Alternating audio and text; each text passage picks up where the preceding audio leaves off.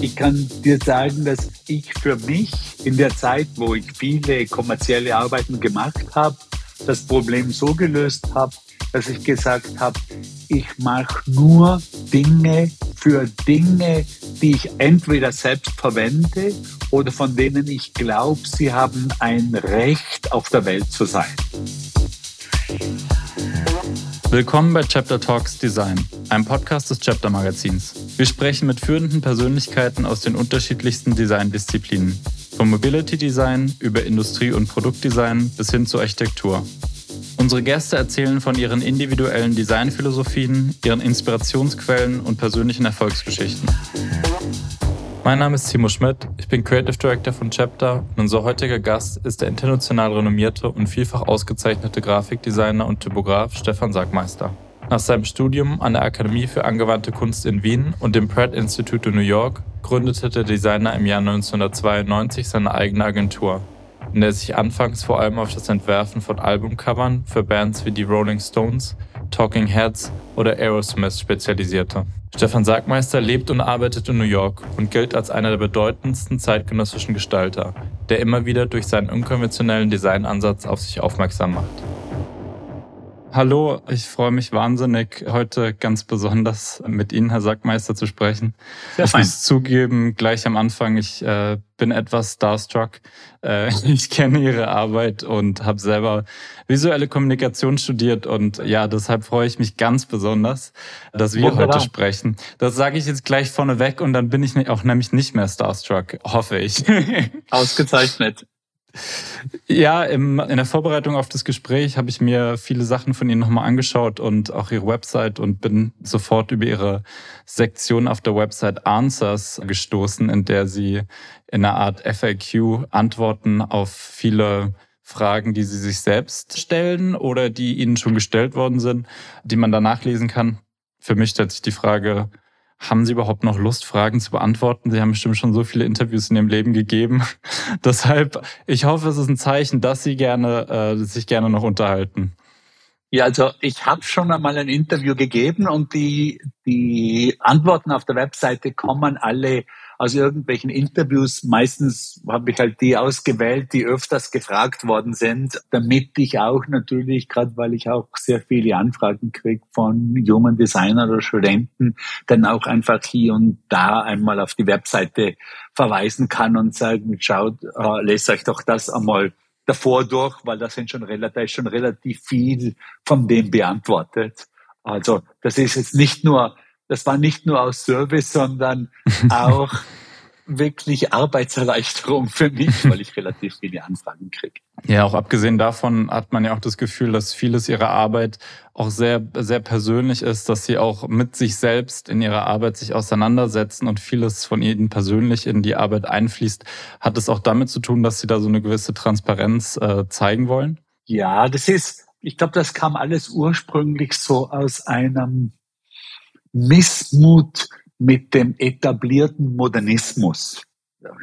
Der Modernismus war ja wahnsinnig spannend am Anfang des 20. Jahrhunderts und das wurde dann so im Spät, in der späteren Zeit des Jahrhunderts und vor allem jetzt im 21.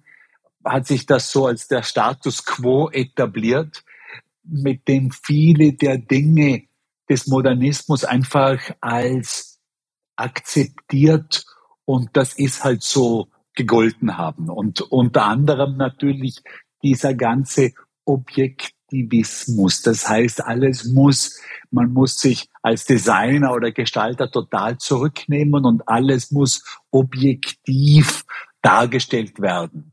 Und mhm. für mich hatte das vor allem in der Kommunikation eigentlich nie einen Sinn gemacht, weil in der Kommunikation wird's ja auf jeden Fall umso stärker, umso menschlicher es ist. Also ich mag ja viel lieber von einer Person irgendwas hören, wie von einem Anrufbeantworter.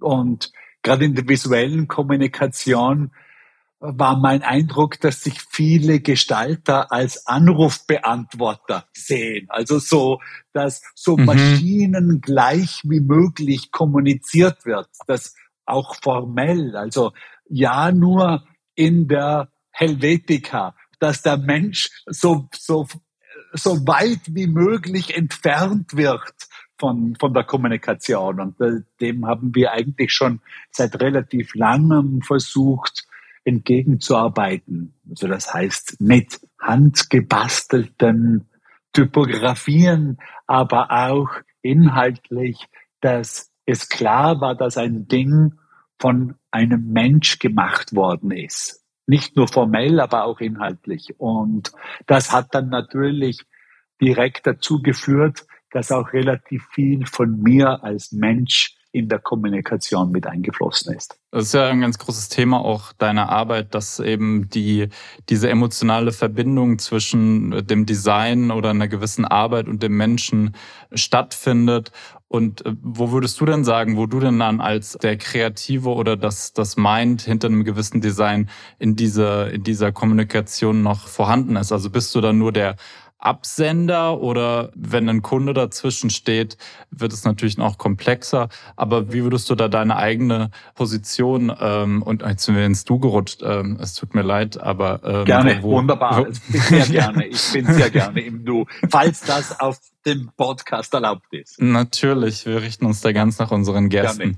Genau, wo, wo, wo würdest du sagen, wo stehst du da? Ähm, kriegst du manchmal auch dann noch ein Feedback von äh, am Ende einem, einem Verbraucher, Benutzer, äh, wie auch immer man es bezeichnen möchte? Also das hat sich natürlich geändert, oder? Über die Jahre, weil also ich habe angefangen ganz früh als Designer für kulturelle Dinge, Theater, Plakate und solche Dinge war dann eine Zeit lang zwei Jahre in Hongkong, habe extrem kommerzielle in einem in einem na, extrem kommerziellen hm, Welt gearbeitet, also vor allem für Luxuskunden in Hongkong. Äh, das war eine, ein kleines Designstudio, das ich geleitet habe, unter der Schirmherrschaft einer riesigen Werbeagentur.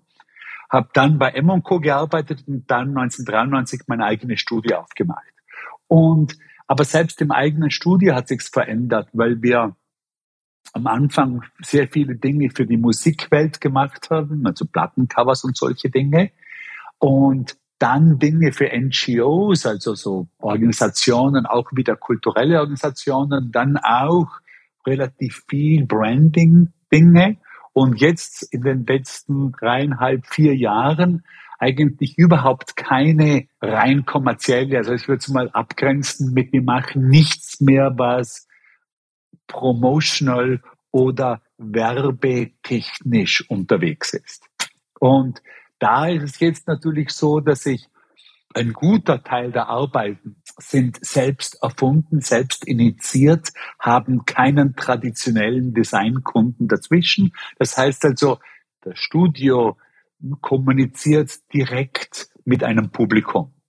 Das kann sein über ein, über Ausstellungen wie die Beauty Show oder Happy Show oder jetzt die Now is Better Beautiful Number Sachen, also wo wir im Prinzip dann doch mit dem, mit einer Zwischenschaltung eines Museums oder einer Galerie, aber ultimativ direkt mit einem Publikum kommunizieren. Oder das kann doch sein, wiederum über einen Kunden, also derzeit sind wir gerade dran, wir arbeiten an einem, an einer großen Mural für in Arkansas oder an Tunnels für die, die, die Spitäler verbinden in Toronto.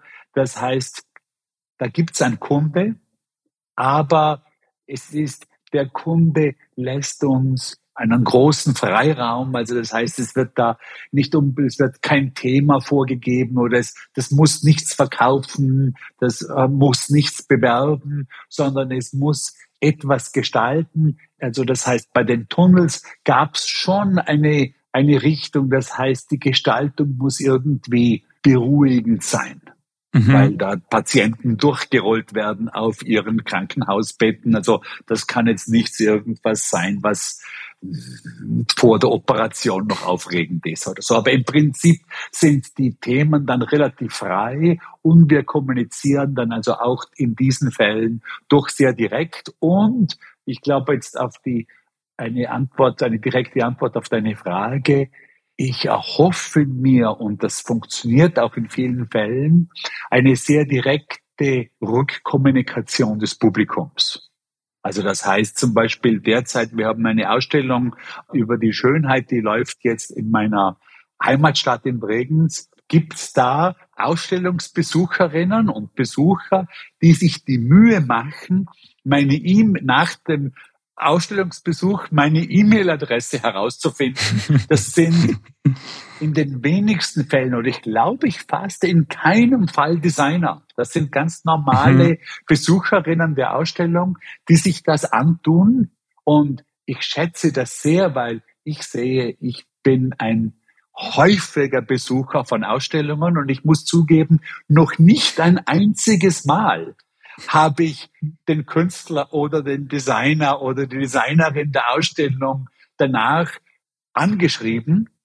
Aber offensichtlich gibt es da Leute, die sind besser wie ich oder die machen sich die Arbeit und schreiben mir. Das glücklicherweise sind das in, glaube ich, allen Fällen bisher positive Nachrichten von Leuten, die, die sich das antun. Und das freut mich wahnsinnig und ist auch wirklich effektiv. Also ich glaube, ich kann zum Beispiel sagen, dass wir in der Herstellung und beim Drehen des Happy Films war ich unglaublich unglücklich. Und ich hätte den Film niemals, ich hätte niemals die Kraft gehabt, den Film zu Ende zu drehen, wenn es nicht wegen den unglaublich vielen positiven Meldungen von der Happy Show, von der Ausstellung, die schon, die schon mhm. vor dem Film fertig war, wenn die nicht gekommen wären und ich mir gedacht hätte, also schau, die Show hat so viele, so vielen Leuten doch bis zu einem gewissen Punkt geholfen. Ich muss den Film doch fertig machen. Mhm. Das hat auch, ich würde es mal so sagen, das hat auch einen dieser äh, dieser Rückhalleffekt hat einen messbaren Effekt auf unsere Arbeit. Das kann ich mhm. sagen. Das heißt, es waren eigentlich eher technische Schwierigkeiten, die es zu überwinden galt, als inhaltliche. Also eigentlich mit der Ausstellung war Beides. ja schon auch viel Beides. da. Ja, aber der Film ist doch inhaltlich auch in eine andere Richtung gegangen. Und mhm. es hat sich halt herausgestellt, dass es mir als Designer viel schwerer fällt, einen Film zu machen, als eine Ausstellung zu gestalten. Ausstellungen sind am Schluss doch relativ ähnlich wie Bücher. Mhm. Also das heißt, du hast eine Möglichkeit, eine relativ dichte Version einer Kommunikation einem Publikum vorzustellen und das Mitglied, ein Mitglied des Publikums kann sich im Prinzip auch selber aussuchen, wie tief es sich in diese, in diesen Wald von Kommunikation einlässt. Das geht bei mhm. einem Buch noch einfacher wie in einer Ausstellung, weil durch eine Ausstellung muss ich ja doch durchgehen. Ein Buch kann ich auch in zwei Minuten durchblättern oder eine Minute. Ich kann eine Ausstellung nicht wirklich in einer Minute durchrennen, aber ich kann natürlich länger und weniger lang in einer Ausstellung verweilen. Und das haben wir auch ähnlich wie beim Buch so gestaltet, dass in einer Ausstellung, ich kann jetzt mal sagen, wenn wir jetzt die, die Beauty-Ausstellung hernehmen, die ja jetzt noch läuft, da würde ich sagen, die haben wir so gestaltet, dass jemand, der sie in 20 Minuten durchgeht, etwas davon hat aber auch jemand, der drei Stunden oder vier Stunden drin verweilen möchte oder drei, viermal zurückkommen möchte, kann sich dann eine vertiefte Version von der ähnlichen Version holen.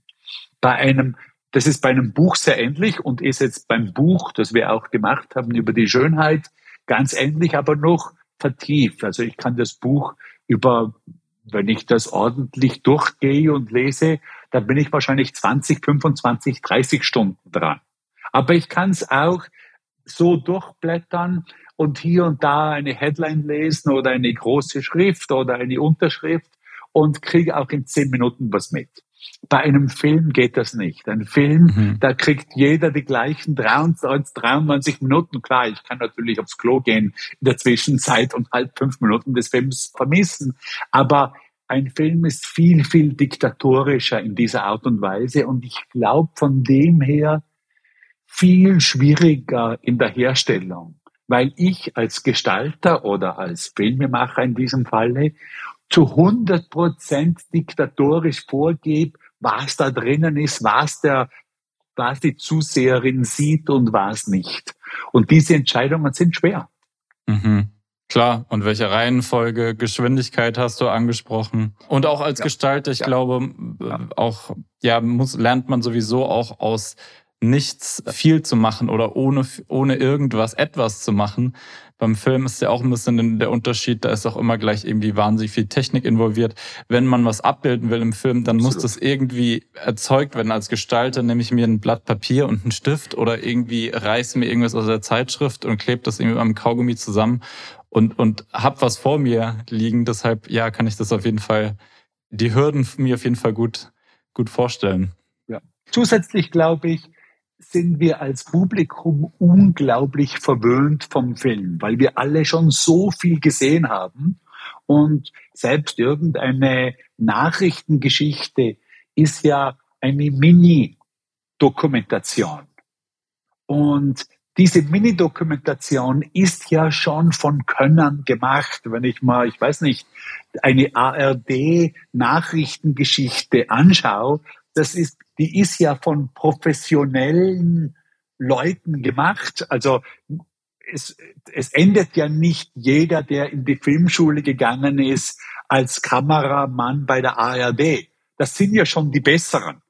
Mhm. Und von dem her glaube ich, nur schon dieses Mittelmaß zu erreichen, ist schwer. Weil wir, glaube ich, als, als Publikumsmitglieder, das ist zumindest mir so gegangen, war mir nicht so ganz so bewusst, wie schwer es ist, dieses Mittelmaß zu erreichen. Und beim Filmen und beim Schneiden und bei der Produktion des Happy Films war ich häufig in der Position, dass ich eine Minute, was wir gerade gemacht haben, gesehen habe und ich wusste, das ist schlecht.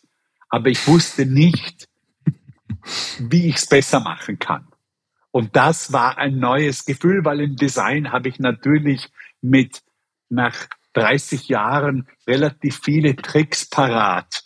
Wenn ich sehe, das ist schlecht, wie ich das jetzt aus diesem Schlechten äh, hochheben kann. Ja, du hast ein ganz äh, interessantes Thema angesprochen, auch die Verwöhntheit des Betrachters, der Betrachterin. Es ist ja in der Gestaltung auch relativ ähnlich. Ich meine, heutzutage konsumieren viele Menschen, mich eingeschlossen, auch Design auf Plattformen wie Instagram, Pinterest und was man da nach oben, wie du sagst, was man da nach oben gespült bekommt oder was man überhaupt zu sehen bekommt, ist schon auch oft sehr, sehr gut oder auch vor allem auch durch Artificial Intelligence schon auch so auf mich zugeschnitten, dass mir dann nur Sachen gezeigt werden, die ich ganz toll finde. Wie gehst du mit sowas um? Ich meine, du bist ja auch nicht davon befreit. Wahrscheinlich, na klar, kann man sich selber kontrollieren, wie viel man sich davon anschaut oder nicht. Aber wie, mhm. wie geht es dir da? Sagst du da nach 30 Jahren Karriere immer noch so, da gibt es so viel gutes Zeug. Ich muss auch noch richtig viel gutes Zeug machen, dass ich das Gefühl habe, da irgendwie meinen Beitrag geleistet zu haben? Also, ich stimme dir hundertprozentig bei. Es gibt unglaublich viel Gutes. Also es ist ganz erstaunlich eigentlich, wie, wie viele gute Dinge produziert werden von wie vielen Leuten. Es gibt ja auch viel mehr Designer. Also es gab ja noch nie, glaube ich jetzt einmal in der Geschichte der Welt, glaube ich nicht, dass es irgendwann so viele, so viele Designers gegeben hat wie heute. Wahrscheinlich. Das ja. Gleiche ist wahr, da kenne ich sogar die genauen Zahlen. Das Gleiche ist natürlich wahr in der Kunst. Also es ist ja ein, ein absoluter Höhenflug der Kunst. Es ist insgesamt, ich weiß zum Beispiel, weil ich gerade damit gearbeitet habe, ich glaube in den 60er Jahren gab es um die 100 Gitarren pro 100.000 Leute und jetzt gibt's, ich glaube ich, 200 mal so viel Gitarren. Also es ist einfach in der ganzen Welt der Kulturproduktion sind viel mehr Leute, also nur von der quantitativen Zahl her involviert, mhm. wie je zuvor. Und dadurch ist es nicht erstaunlich, dass, die, dass auch nicht nur die Zahlen, sondern auch die Qualität einfach ganz eindeutig gestiegen ist. Jetzt ist es natürlich auch so, dass ich mit der Erfahrung glaube ich, auch besser weiß, welches kleine, mickrige Untersegment ich mir aussuchen sollte. Also es wäre jetzt natürlich vermessen zu sagen, okay, ich würde mir einbilden, jetzt gerade, da ich gerade 60 geworden bin, ich muss jetzt in einem neuesten 3D-Programm der absolute König werden. Wird sich nicht abspielen. Glücklicherweise macht's mich auch nicht an. Also das heißt, da ist also auf keiner Ebene geht da irgendwas verloren. Aber selbst wenn es mich anmachen würde, glaube ich nicht, dass das die richtige Sache für mich wäre. Ich glaube auch nicht, dass ich sogar, dass ich es könnte, dass ich, dass ich das werden könnte oder so. Aber es gibt natürlich Dinge, wo meine Vorbildung oder meine Historie dazu eignen, wo vielleicht jemand, der jetzt 18 ist, keinen solchen Überblick hat. Und das ist derzeit hm. bei mir sicher in der Welt des Langzeitdenkens. Also das macht mich an, hat wahrscheinlich auch was mit meinem Alter zu tun, Dinge eben nicht kurzzeitig, wie sich die Technologie entwickelt hat, sondern über längere Zeiten, also 50, 100, 200 Jahre anzusehen und da und von diesen riesengroßen Mengen von Daten Dinge auszusuchen und kommunizierbar zu machen. Da glaube ich, ist derzeit mein Weg zu finden.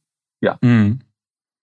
Finde ich ein ganz, ganz tolles Thema. Das letzte Mal, dass ich so Berührungspunkte damit hatte, war, als ich, was auf jeden Fall eins meiner wichtigsten Bücher, glaube ich, die ich äh, je gelesen habe, war das von Hans Rosling, Factfulness, wo es mhm. eben auch darum geht, irgendwie Absolut.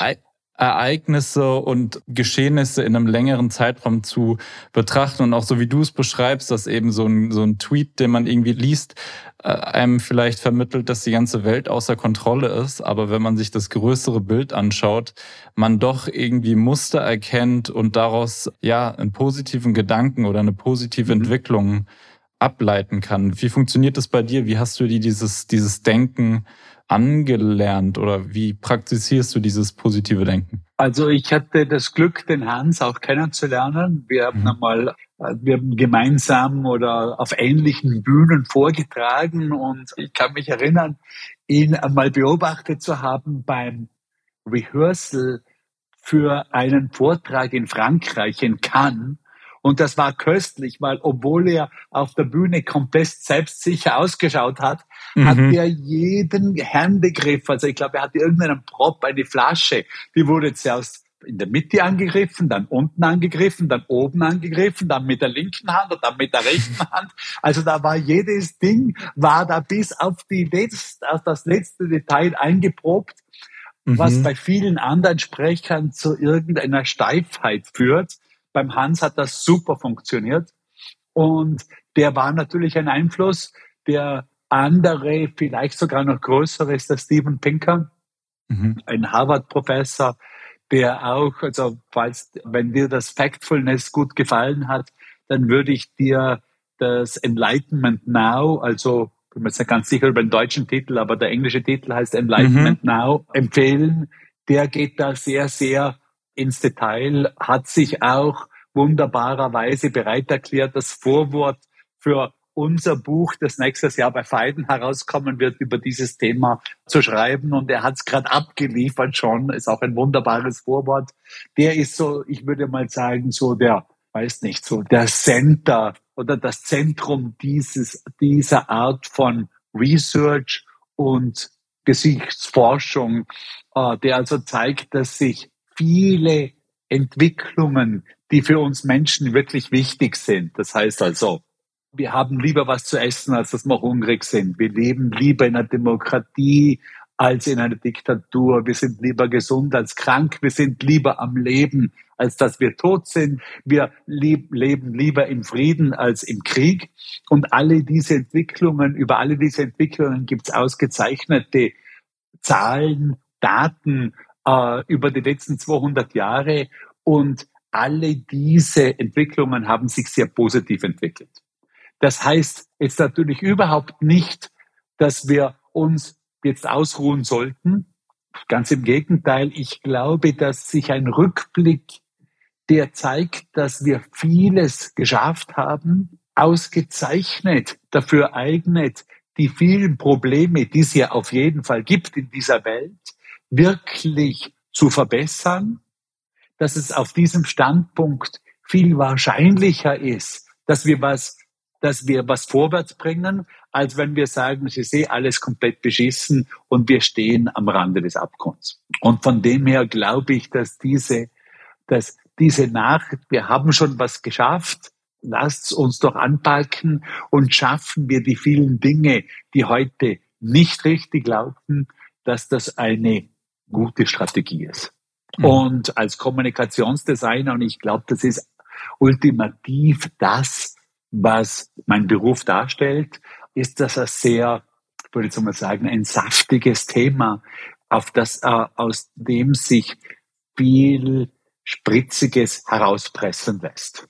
Ich glaube, das Thema war jetzt das Hauptthema der letzten Jahre und dadurch, dass ich ja gegen eine riesengroße Anflut von negativen Ra Nachrichten von Magazinen, Tageszeitungen, Fernsehnachrichten und sozialen Medien ankämpfe, scheint da, glaube ich, äh, kein Ende in sich zu sein. Also und äh, diese Anflut der Medien kommt ja nicht natürlicherweise davon, dass die alle auf sadistische Weise uns negativ beeinflussen wollen, sondern das mhm. kommt sehr häufig davon, dass unser Hirn dazu ausgerichtet ist, negative Nachrichten viel schneller aufzunehmen wie positive. Das ist teilweise noch auf unsere steinzeitlichen Vorfahren zurückzuführen, weil halt wenn wir die negative Nachricht nicht gesehen haben, waren wir tot, wenn wir den Löwen nicht gesehen haben, während wenn die positive Nachricht, wenn wir die Banane nicht erblickt haben, war es nicht so schlimm, da war vielleicht noch um die Ecke eine andere Banane. Darum gibt es eine Amygdala bei uns im Zentralhirn, die so eine Art Abkürzung darstellt für negative Nachrichten. Es hat, es muss aber auch natürlich gesagt werden, dass jedes Medium schon auch eine eigene Art der Nachricht hat, oder? Der berühmte Satz, den ich eigentlich lange nicht verstanden habe von Marshall McLuhan, the medium is the message, ist wirklich auch so aufzufassen. Das Medium selber hat eine Nachricht, oder? Es schauen ja, wenn, wenn wir uns, sagen wir jetzt einmal, eine Kabelfernseh-Nachrichtenshow anschauen Wurscht, ob jetzt die bei Fox ist, die Rechtsextreme, oder von MSNBC, die Linke, die haben ja alle ein, einen ganz ähnlichen Look und eine ganz ähnliche Art der Dringlichkeit. Mhm. Das Gleiche ist wahr für die sozialen Medien und das und Ähnliches ist wahr für Magazine. Wir wissen zum Beispiel, oder ich kann zum Beispiel sehen, wie ein monatliches Magazin schon viel positiver ausgerichtet ist wie eine Tageszeitung, weil die halt schon einmal einen Schritt zurück sind, ein bisschen eine größere Perspektive haben. Wir sehen zum Beispiel, man sieht das in Deutschland sehr gut, wie mit Abstand die positivste Zeitung ist die Zeit, mhm. die doch noch die größten die Seite hat mit positiven Nachrichten, die auch einmal einen positiven Artikel, einen Artikel hat, weil die halt schon eine Woche zurück sind die müssen nicht so auf jedem stündlichen Skandal sitzen, wie Twitter das macht. Mhm.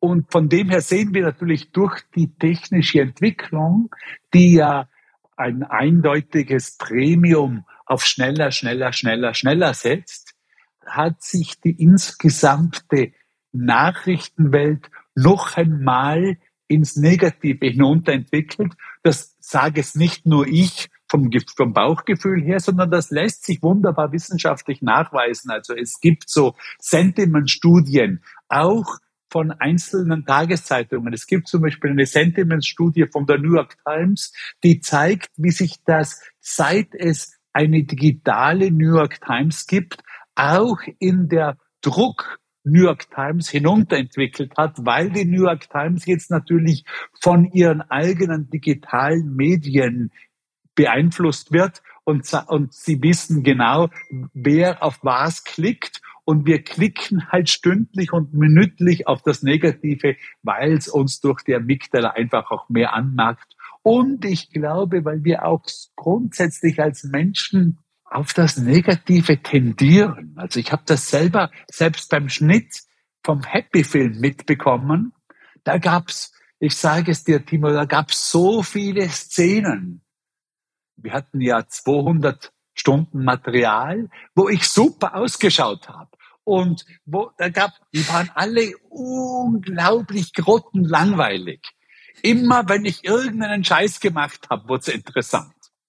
Immer wenn ich je beschissener ich ausgeschaut habe, desto interessanter wurde es. Selbst für mich. Also ich kann mich zum Beispiel erinnern, wir hatten das ganze Filmteam mit ziemlichen Kosten nach Bregenz in meine Heimatstadt geschickt, um meine ganzen Brüder und Schwestern zu interviewen. Und ich war extra beim Interview nicht dabei, habe das den Ben machen lassen, damit meine Brüder und Schwestern frisch und frei erzählen können, was ich für ein Arschloch war beim Aufwachsen die haben das leider überhaupt nicht gemacht und haben nur erzählt, was ich für ein toller junger Mann war.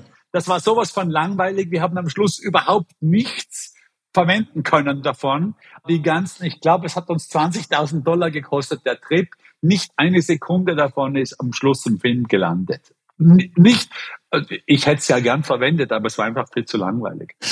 Ja, ist auf jeden Fall, äh, kann ich mir gut vorstellen, dass es nicht so einfach ist, dann auch Sachen dahin zu lenken, wo sie hingehen sollen in so einem, äh, in so einem Fall. Mir kommt es so vor, als ob du ein extrem guten, ein extrem gutes Gefühl hast durch deine aktuellen Recherchen, deine aktuelle Arbeit an dem Buch von so einem gewissen Status der Welt, also Zustand der Welt, Zustand der Gesellschaft. Du hast selber schon gesagt, du hast extrem regen Austausch auch mit jungen Gestaltern, Designerinnen, Designern. Was würdest du denn sagen? Gibt, leitest du aus diesem, aus dieser Kenntnis des Zustands ähm, der Welt irgendwelche Empfehlungen auch ab für Gestalter, für Gestalter? Veranstalterin, würdest du sagen, hört auf, irgendwelche Sneaker zu bewerben, macht irgendwie was mit, mit Bedeutung, wo es um unsere Gesellschaft geht, um unser Klima geht? Findest du, dass, dass, man, dass man da so direkt eine, eine Handlungsempfehlung auch für, für Gestalterinnen und Gestalter ab, ableiten kann? Also, dann würde ich jetzt mal sagen, ich glaube nicht, dass jetzt junge Gestalter derzeit darauf warten, von mir Tipps zu bekommen. Ich würde sagen, wenn es denn ein Tipp wäre, dann wäre es ein sehr freier Tipp, der sagen wird, mach, also für eine junge, für eine junge Person, probier wahnsinnig viel aus und in diesem Ausprobieren achte auch darauf, was dich selber wirklich anmacht mhm. wo da das Herz ein bisschen schneller schlägt, wo da, in welcher Richtung es da interessanter für dich selber wird. Und geh in diese Richtungen tiefer hinein. Also ich glaube, die meisten Designer, die ich, deren Arbeit ich wirklich schätze, hatten Seiteninteressen, die dann die Arbeit wieder beeinflusst hat. Mhm. Das war beim Tibor, meinem großen Vorbild Tibor Kallmann, ein ganz sicher, also vielleicht ein von dir angesprochenes, sehr starkes soziales Interesses. Interesse, das ist jetzt aber zum Beispiel, ich weiß nicht, bei der Paula Scheer ein Interesse an Kartografie, an, an, an Karten, die sie dann frei gestaltet in eine Art freie Grafik oder man könnte vielleicht sogar, sogar sagen unter Anführungszeichen Kunst. Äh, ich glaube, dass das Ausprobieren von Richtungen, die aus einem persönlichen Interesse kommen, führt in fast allen Fällen, in denen ich sie beobachtet habe, zu Dingen, die im kommerziellen Design eine große Rolle spielen können, weil sich natürlich auch das kommerzielle Design an interessanten Strategien festlegen will. Und ich glaube, es ist, also es fällt den meisten Leuten, mir, also wenn ich jetzt nur von mir rede, es fällt mir selber wahnsinnig schwer, wenn es eine Deadline gibt, oder es ist mir in der Vergangenheit immer sehr schwer gefallen, wenn es eine Deadline gibt und einen Kunden gibt, in dieser Richtung dann was komplett Neues auszuprobieren. Da fällt es mir viel einfach, ich viel einfacher, ich probiere das einmal für mich selber aus, schaue mal, ob sowas funktionieren kann oder nicht. Und wenn ich es dann für mich bewiesen habe, kann das einen Einfluss auch ergeben in einer Welt, die kommerziell ist. Weil ich selber als ich sehe da keine großen, also vor allem als Betrachter sehe ich zum Beispiel keine großen Unterschiede. Also ob ich da jetzt in einer Kommerz ob das von einem Designer oder einem Künstler gemacht wird, da schaue ich eigentlich nur drauf, ist das, ist es gut oder ist es nicht gut? Mhm. Und in vielen Fällen ist etwas, das kommerziell ist, viel konsequenter und hat einen viel größeren Einfluss auf die Welt wie etwas nicht kommerzielles. Mhm. Also ich sage da, äh, sage mein kurzer Vergleich, wenn ich jetzt mal sage, was ist das einflussreichste Objekt, das aus dem Design kommt, des, der letzten paar Jahrzehnte, würde ich jetzt mal sagen, sage mal das iPhone.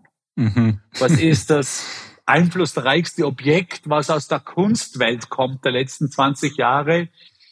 Weiß nicht, der Hase vom Jeff Koons oder, mhm. oder der Haifisch vom, Die. Äh, äh, vom Damien Hirst. Mhm. Wurscht, sag ich mal, äh, eins von den beiden oder äh, wählt ein drittes aus. Vom Einfluss her unvergleichbar, die beiden Sachen, oder? Also ich meine, das iPhone hat einen riesen Unterschied gemacht wie die Bauern in Afrika ihren Mais verkaufen.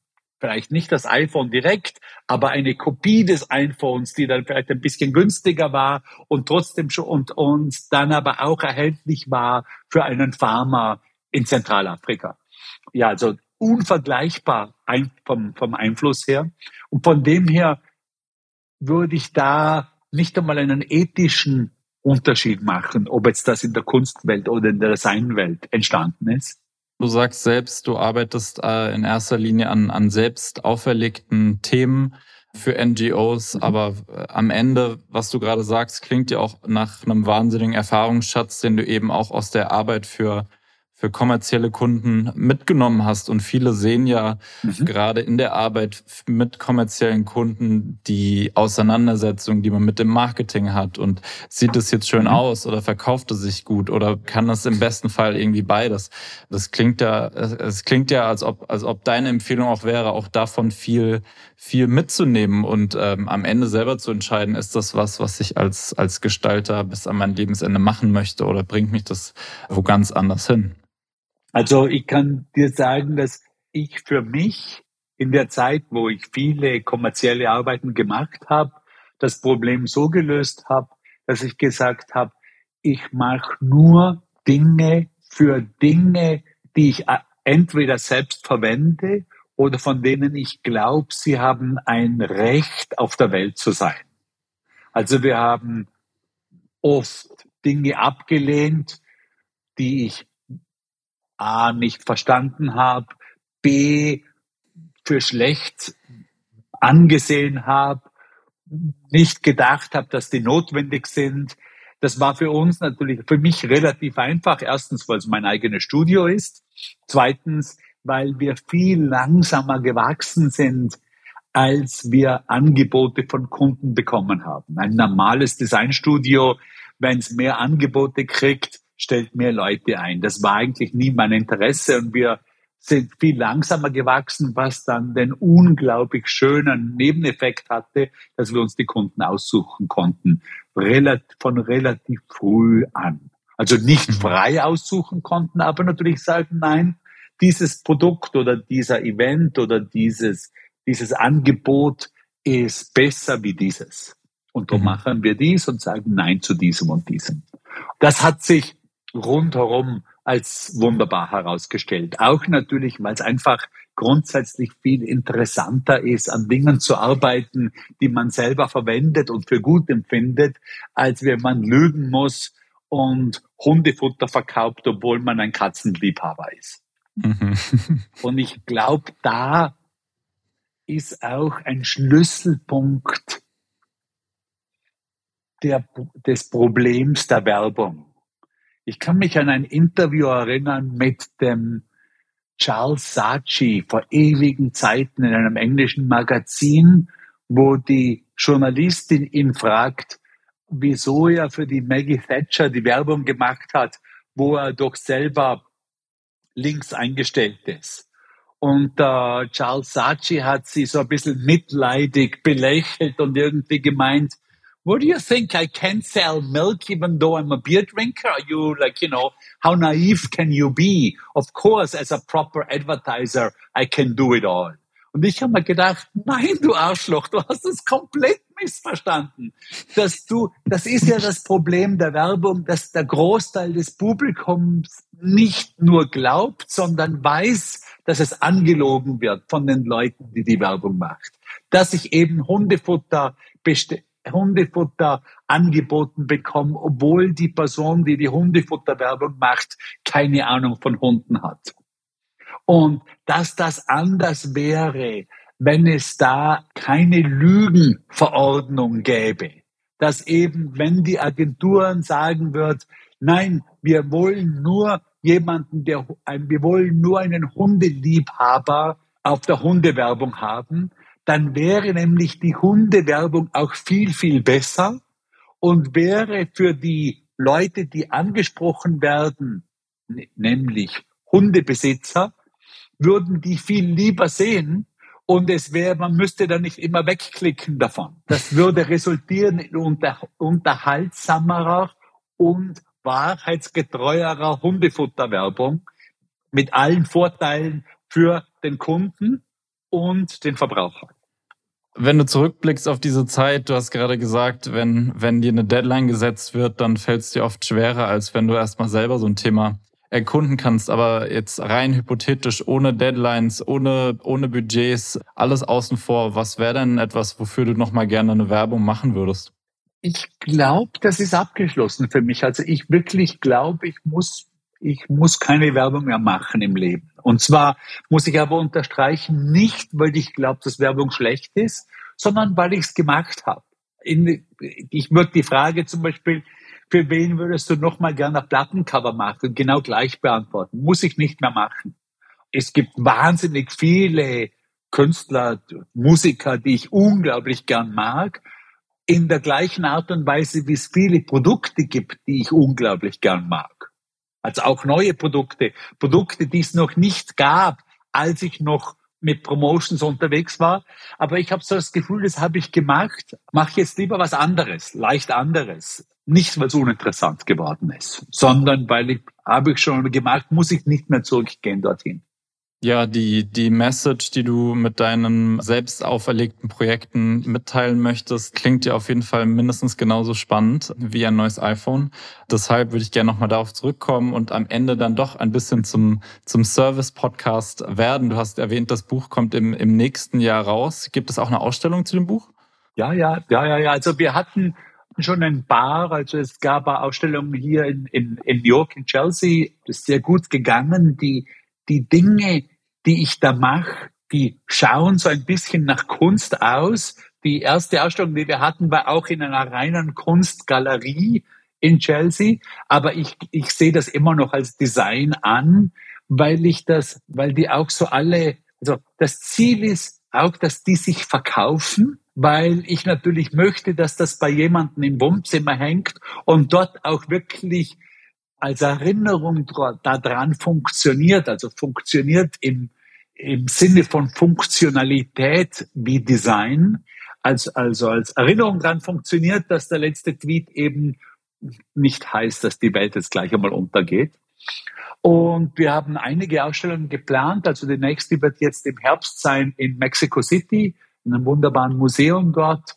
Wir haben jetzt über den Sommer an einigen Gruppenausstellungen teilgenommen, teilweise nur mit einem Bild, teilweise mit dreien. Es kommen jetzt auch noch ein paar andere Gruppenausstellungen dazu. Also, so dass das läuft jetzt irgendwie. Für nächstes Jahr ist auch Ausstellung in, in Japan, in Tokio geplant. Also das scheint jetzt einmal so auf den richtigen, in den richtigen Bahnen zu sein. Aber das, das wäre jetzt natürlich so im Gegensatz zu den großen thematischen Ausstellungen, also wie die, die jetzt noch in Bregenz läuft über mhm. die Schönheit, da gab es ja nichts zu verkaufen und das war das Ziel, irgendwas zu verkaufen in dieser Ausstellung wäre abstrus, also war so weit von meinem Denken entfernt, wie es nur ginge. Die Now is Better, da möchte ich auf jeden Fall die Dinge verkaufen. Jetzt im Museum in Mexico City wird nichts verkauft, weil es ein Museum ist. Aber das Ziel ist natürlich diese Arbeit, dass die, dass die verteilt werden. Also das Ziel ist nicht der Verkauf, sondern das Ziel ist, dass die irgendwo permanent hängen und dort natürlich kommunizieren. Ja, und das ja. scheint auch, das scheint auch zu funktionieren von den Leuten, die ein so ein Ding gekauft haben, höre ich als Feedback zurück, dass, weil die halt oft eine eigenartige Form haben, dann dazu führen, dass die Leute fragen, was ist denn das für ein Ding?